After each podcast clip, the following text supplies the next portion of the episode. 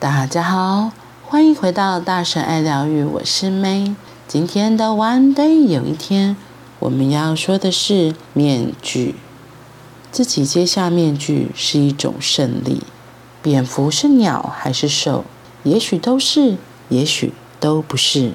如果现在我来说拍一部电影，主角是二战的间谍，他是唯一一个得到希特勒颁发德国铁十字勋章，还有英王乔治六世颁发英国最高帝国勋章的英雄，要不要投资？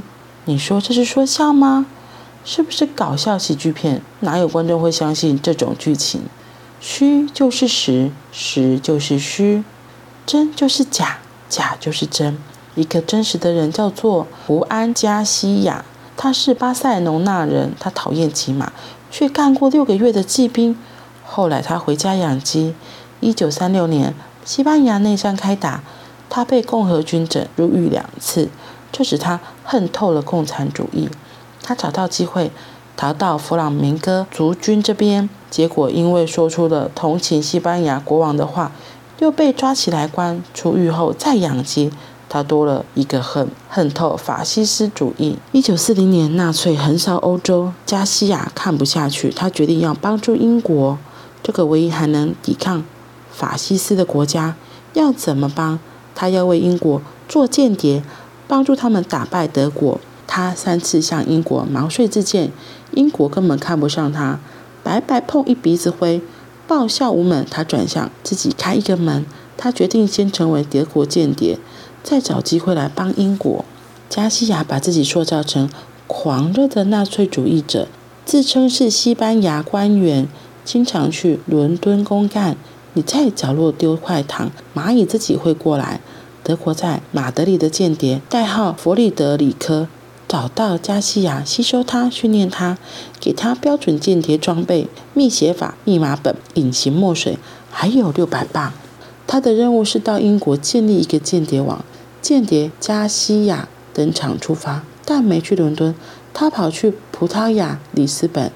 在里斯本的公共图书馆，他利用一本英国旅游指南、英国的报章杂志、英国的火车时刻表。来编造活动报告和提报差旅费。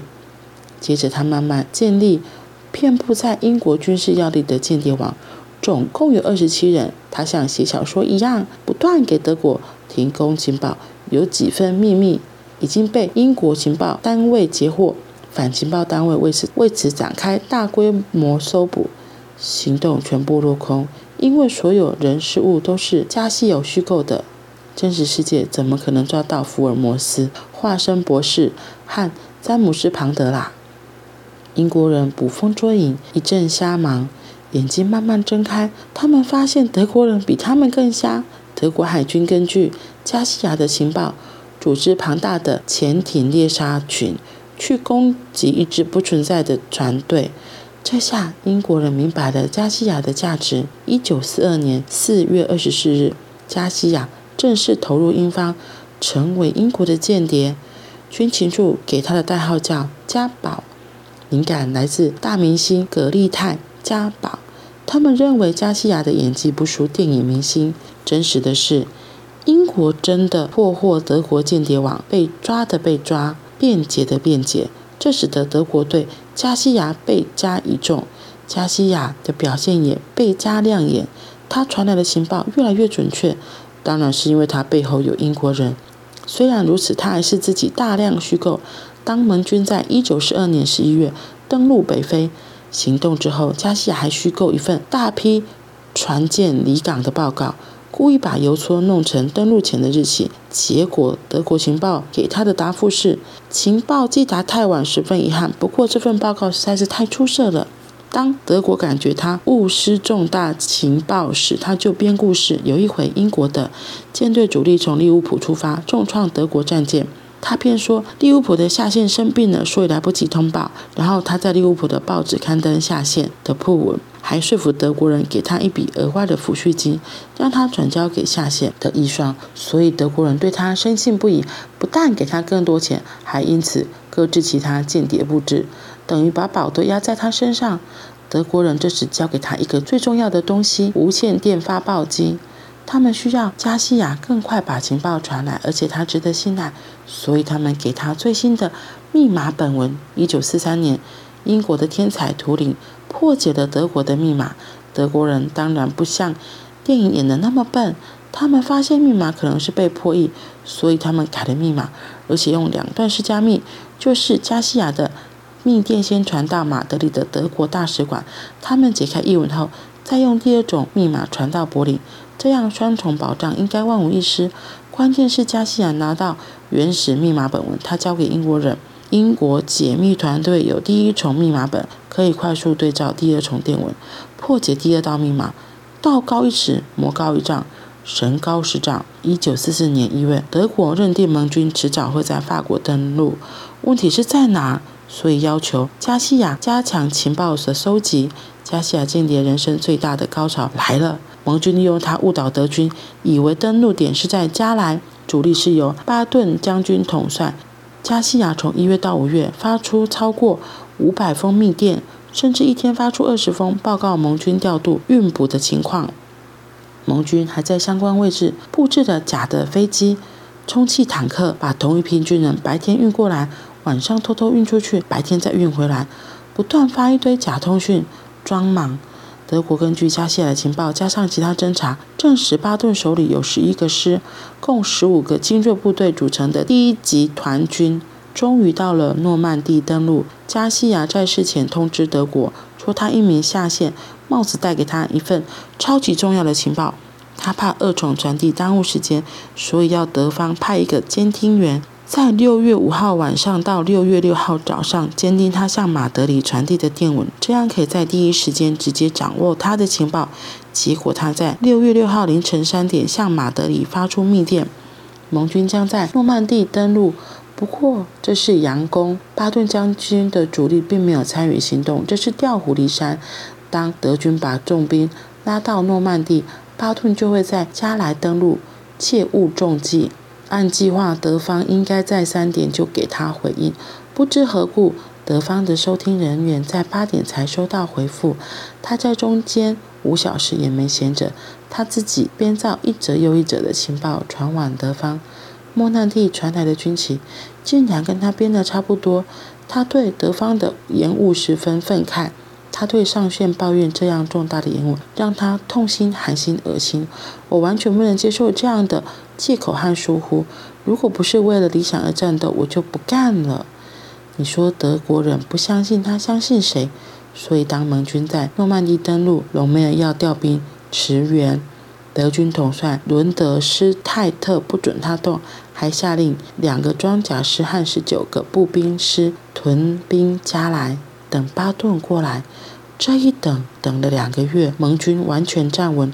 可是德国这边还在征兵加莱。如果不是加西亚以隆美尔的速度打击力，诺曼底一定会变成盟军可怕的坟场。妙的就在诺曼底，德国反而更倚重加西亚。一九四四年七月二十九日，他得到铁十字勋章，同时间他得到英国乔治六世特颁的。大英帝国勋章，他等于拿到两枚我们的青天白日勋章。二战结束后，加西亚在英国军情五处的协助下，跑到非洲安哥拉，然后伪造自己死于疟疾。装面谍加西亚就此人间蒸发。其实他绕道去了南美的委内瑞拉，在那里隐姓埋名。这次他不再养鸡，他开了一家书店。一九八四年六月六日。诺曼底登陆四十周年，二战的恩怨情仇早付诸东流，加西亚才公开露面，来到诺曼底向死者致意，人们才知道这个诺曼底最伟大的秘密英雄。如果不是他，盟军和德军双方不知有多少倍的亡魂要埋骨于此。加西亚于一九八八年过世，享寿七十六岁。他接受媒体访问时说：“我本来只是想做一个编剧。”这个加西亚，他真的很有趣诶，就是作者有提到，他其实只想当一个编剧，不过他只是后面这样轻松的写，其实前面就像故事里面有提到的，主要是因为这个加西亚他因为被处处打压，然后所以对法西斯主义的不满，他因为这样所以才想要报复嘛，所以才故意嗯做了想要当间谍。不过我觉得其实里面他也很幸运，因为他把这个对于这个法西斯主义的不满，然后化悲愤为力量，可以这么讲，就是不是把它只用来生气，而是真的拿来做出一些成绩出来。不然你看哦。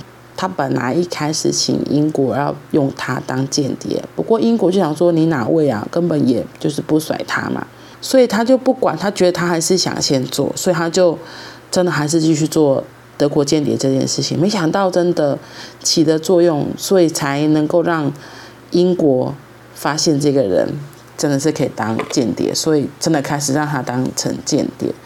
然后我觉得后面他书中提到说他自己编剧啊，写说哦英军现在怎样怎样，然后他们在那里有布置什么，然后他们那边又怎样怎样，甚至出纰漏的时候他又自己又变得更厉害，还说他的下线因为就是死掉了才发了訃闻，说什么的，哇，我觉得这个人真的是超级的写作编剧家，哇，那个我们可能台湾很多戏剧都没有他厉害啊。不过这么厉害的戏剧家，可能刚好配合到天时地利人和，所以才会有后面的事件，一对一连串的巧合，促使他让那个德国对他非常的信任。然后最后书里面提到说，也因为他诺曼底登陆事件才死亡没有那么多人，真的还蛮有意思的。所以或许上帝为你关了这一扇窗，他会为你再开另一个门。不要急着在当下就怨天尤人或是抱怨，机会是自己争取来的。就像这个加西亚一样，他一开始英国人，英国并没有看中他，可是他自己就先做了。当你自己做了，有了成就，那个影响力出来，人们自然会看到你。所以我觉得，对于自己的梦想有一个坚持在的话，真的就会可以实现。重点是你自己要相信，然后。行动就有机会，后面可以实现，好吗？好啦，那我们今天就到这里喽，我们明天见，拜拜。